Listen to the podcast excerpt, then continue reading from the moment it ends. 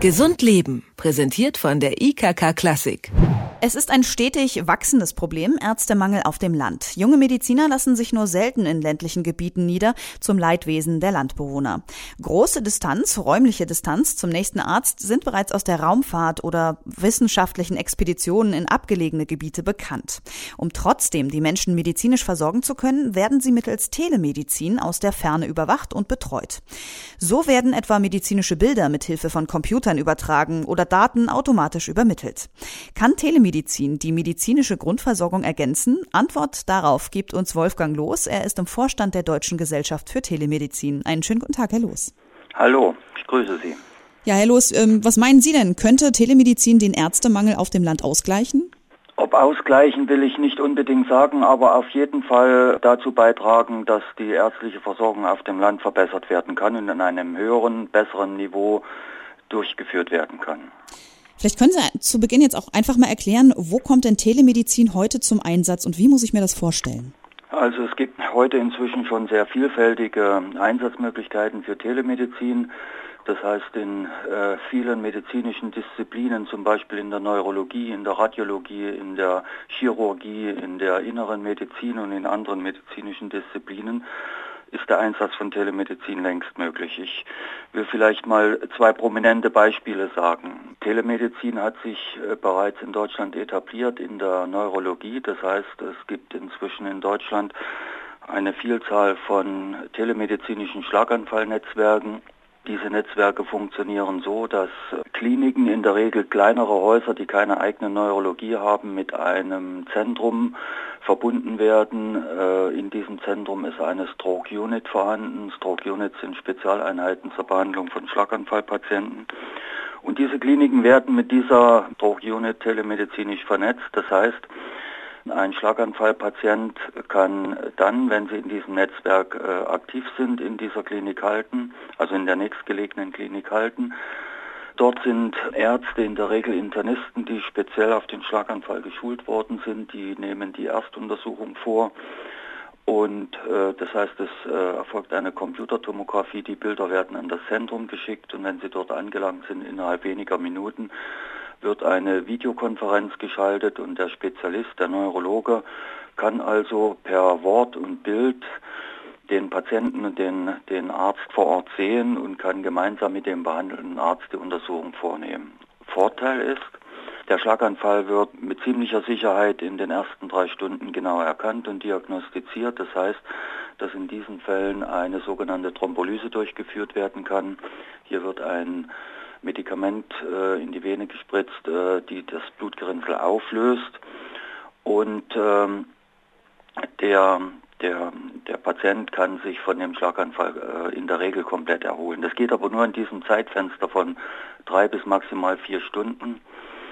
Und äh, insofern ist es gerade für die Bevölkerung auf dem Lande ein wirksames Mittel, um dort schnell zu dieser Diagnose zu kommen. Denn gerade auf dem Land, nicht nur wegen abnehmender Ärztedichte, sondern auch größeren Entfernungen zu, zu Krankenhäusern ist dies besonders hilfreich. Das bedeutet aber auch, Telemedizin ist nicht einfach nur, ich fühle mich krank, also rufe ich mal über Skype meinen Arzt an, sondern schon eher das Nutzen von einem komplexen Kommunikationssystem, oder? Selbstverständlich, das haben Sie sehr richtig formuliert, weil hier kommen Kameras zum Einsatz, die sehr hochauflösend sind. Das heißt, der Spezialist, der Neurologe, der an seinem Arbeitsplatz sitzt, der kann die Kamera vor Ort in der äh, angeschlossenen Klinik selber steuern.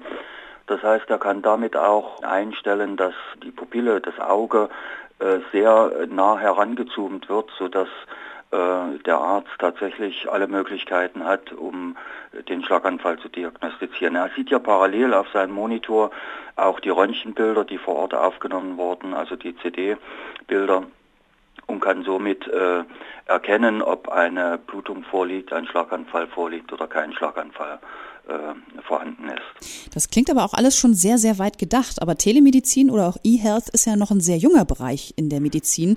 Ähm, und gerade haben sich ja Telemediziner aus aller Welt in äh, Berlin zu einem Fachkongress zusammengetroffen unter dem Motto Telemedizin, neue Perspektiven für Deutschland. Wie mhm. sehen denn jetzt die neuen Perspektiven aus?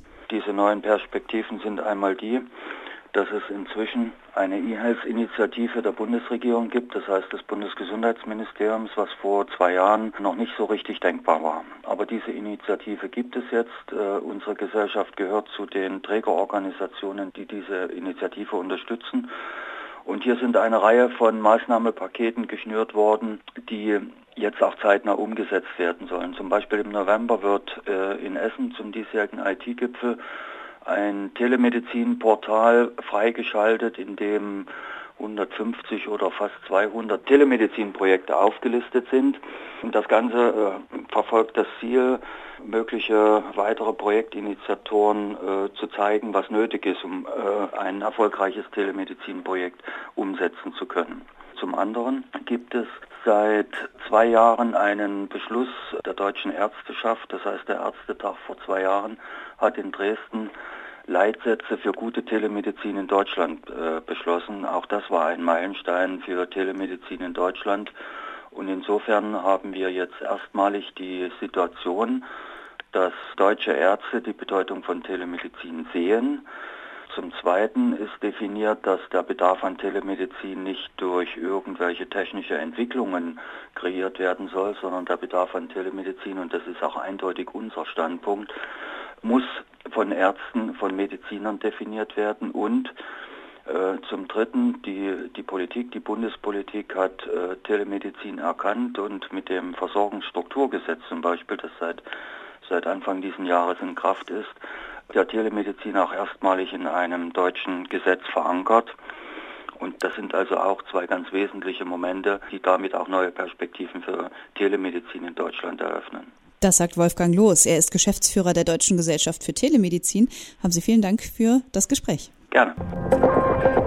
Gesund Leben, präsentiert von der IKK Klassik, gibt es auch zum Nachhören als Podcast.